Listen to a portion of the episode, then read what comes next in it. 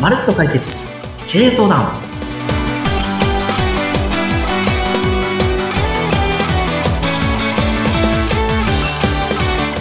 皆さんこんにちは財務戦略エキスパートの宮下博成ですこんにちは。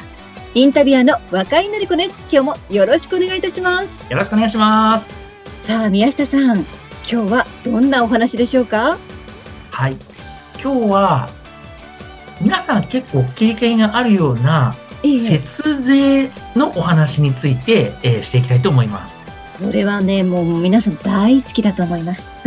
ですよねはい。はいどれぐらい節税するかっていう感じですよね。そうなんですはい、はい。でも若井さんこの節税なんですけども、ええ、ええ実はちゃんと考えてやらないと、なぜか自分の負担が、社長の負担が多くなるなんてこともあるので、気をつけないといけないポイントなんです。怖いです。はい。ええ、そうなんですかそうなんです。あら、どういうことですか、それは。はい。まず、気をつけないといけないポイント、お話ししていきますので、えええーそのポイントを押さえた上で、事例をまたご紹介しようと思います。はい、まず、ポイントなんですけども、はい。節税をするってことは、これ最終的には法人が払う税金を節約するっていうような意味合いになります。そうですね。はい。はい。じゃあこの法人が払う税金を節税したことによって、はい。いろんなデメリットが生まれます。そうなんですね。ははい。い。例えば、例えば、税金払ってないので、ええ、銀行からの信用がなくなっちゃいます。ええ、そうなんですかはい。あら、それは困りますよね。そうなんです銀。行の方にはもう、全幅の信頼を寄せていただきたいぐらいです。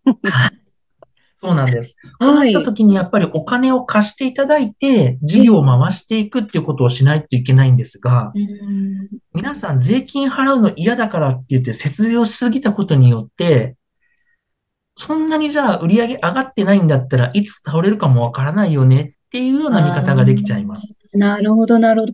わ、それちょっと気をつけなければいけませんね。そうなんです。ええ、なので、過度な節税をやりすぎるのはダメだよっていうのが一つポイントになります。やりすぎはダメよってことですね。はい。何でもそうです。やりすぎはダメです。本当に。はい。これがポイントじゃあ1ですね。はい、ポイント1です。ポイント2。にポイント2は、節税の方法にポイントがあります。はい。聞きたいです。はい。若井さん、税金払いたくないから無駄遣いするってどう思いますちかょっと待って。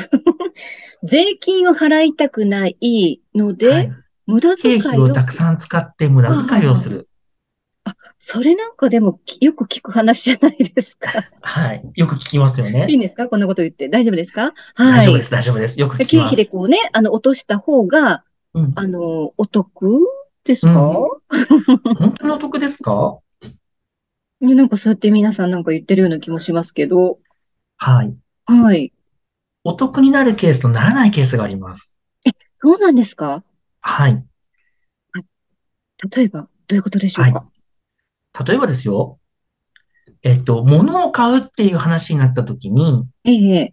その物が事業にとって必要か必要でないかっていうのは、うんうんまあ、この番組ではわからない話ではあるんですけども、ええ。一番の節税って、役員さん、社長さんのはい。役員報酬をアップするっていう話になると、ええ。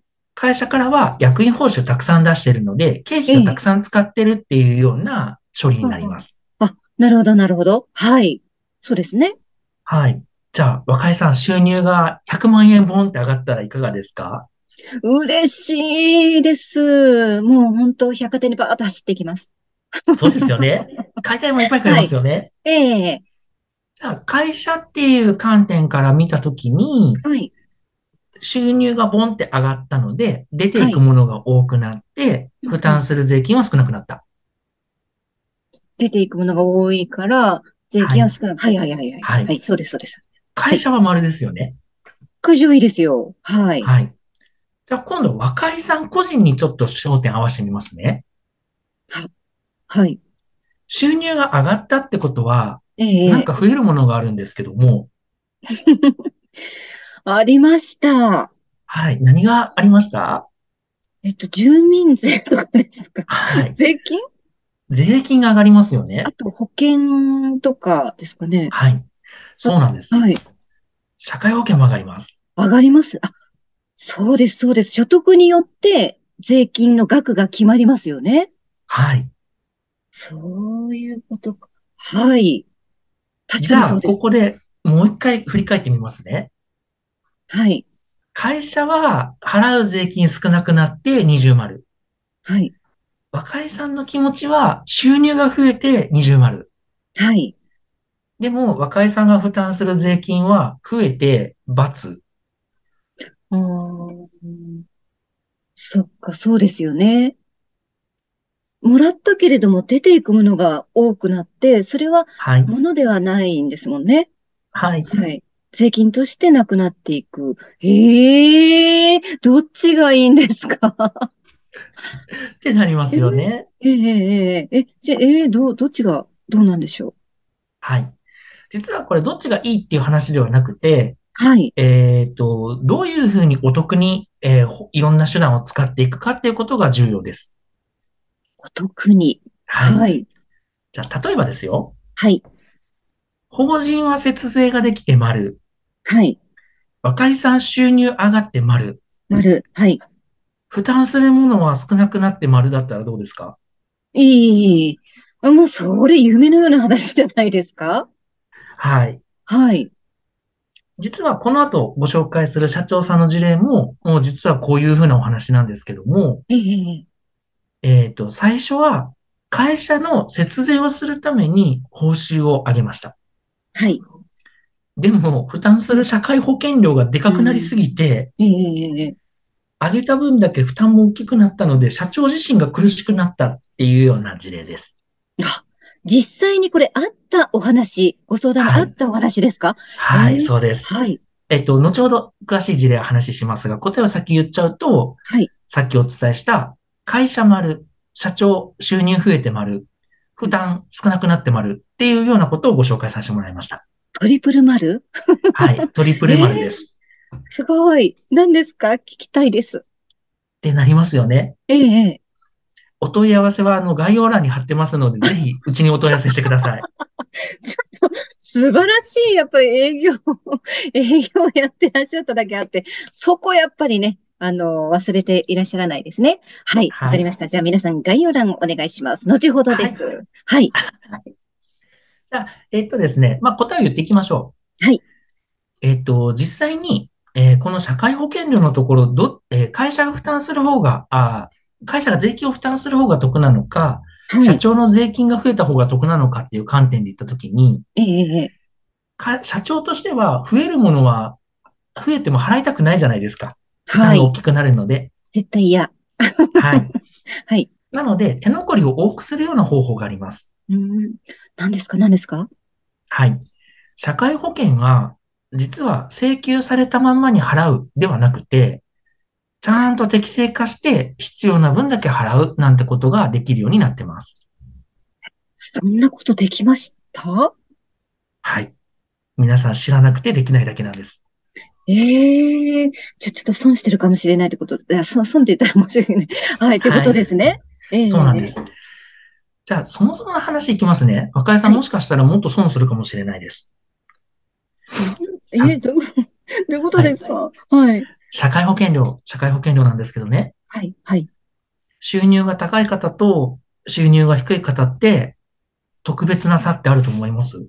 特別な差ですはい。か、え、特別な差なんでしょはい。うえ、税金はもう皆さんの所得に合わせてっても、うんこれはきっちり決まってるので、あの、うん公平なものだと思っています。はい。税金は確かにそうなんですけど、社会保険料はそうじゃないんです。うん、どういうことでしょうかはい。ここはね、ちょっと難しくなるので、えっと、また個別で相談いただいたときに、えーそのあたりは詳しくお話ししますが、ええ、実はですね、えっと、まず、健康保険証を皆さん持ってらっしゃると思うんですけども、はい。収入が高い人と収入が低い人恩受けれる恩恵って全く同じなんです。ああ、はいはい。そうですね。はい。入院したら3割負担なんです。治療費も3割負担なんです。収入が多くても少なくても変わらないんです。確かに。でも、収入が多い人は、その分余分にお金払ってるんです。うん。確か年金だってそうです。年金も少ない金額で、えーもらえる金額そこまで変わらないのに、なぜか収入高い人はめっちゃ払ってるのにそんなにもらえないみたいなことが起こに。ります。うーん。差はないですよね。あんまり。聞はかい。ないです。はい。はい。じゃあ、若井さんが例えば100万円もらってる社長さんだとして、はい。 20万円の若井さんと比較したときに、受けれる恩恵全く同じなんですけど、はい。どんな風に感じますちょっと不公平だなーって思っちゃいます。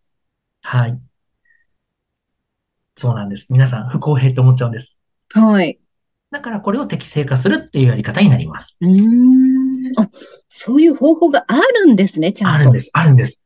これみんな知らないだけで、ええち。ゃんとそういう方法があります。ええ。それはまた本当に聞きたい。はい。あります。でですね。じゃあもっと具体的なお話をすると、もう若井さんびっくりしますよ。何ですかはい。うちにご相談いただいた社長さん、はい。なんと、相談する、前と相談する後、はいはい。ビフォーアフターだったらえ、えええ。ええなんと年間で負担する社会保険料1年間ではい、 120万円も違うんですよ。ええ、そんなにはい。そされらにでは。す。はい。さらに。若井さん、老後2000万問題みたいな話もあった、あったと思うんですけども、ええ。はい。実際じゃあ年金ってどれぐらいもらえるのなんて、ちょっと興味ありませんいやなんかもう、あまりもらえないんだろうなっていう、ちょっと悲観的な、はい、あの、思いです。はい。大体皆さんそうやって思ってらっしゃるんです。はい。で、実際に計算してみると、えっと、三井住友銀行の年金シミュレーションっていう画面があるので、私がいろいろ入力して平均を出してみると、大体一生涯でもらえる年金の額って2000万円ぐらいから3000万円ぐらいみたいなんです。ええ、ええはい。まあ、多いか少ないかは別ですよ。うちで、この社会保険料の適正化っていうのをさせてもらった社長さん、なんと、はい、なんと、なんと、1億3000万円の年金がもらえるようになりました。ちょっともう額がちょっと違いすぎて頭がフラフラしてたんです けど、ええ、そうなんですかはい。うわあ、そう、もう、うんうん宮下さん、はい。概要欄見ます、私。はい。はい。ぜひお願いします。じゃあ、これをだから知ってるか知っていないかで、大きく変わってくるということですよね。そういうことなんです。相談するかしないかで、皆さんの、えー額、あの、手残りの額が違ってくるということですね。これ今は日い、ポイント、あの、いっぱい教えていただきましたので、はぜい。ひ、あの、皆さんも、宮下さんにね、相談したいという方は、概要欄の方を チェックしてみてください。こういう形で、えー宮下さんがいろんな事例をですね、あの、ご相談いただけますので、ぜひ、皆さんも、あの、参考にね、なさっていただければと思います。はい、今日宮下さん、ありがとうございました。ありがとうございました。まるっと解決経営相談次回もお楽しみに楽しみに。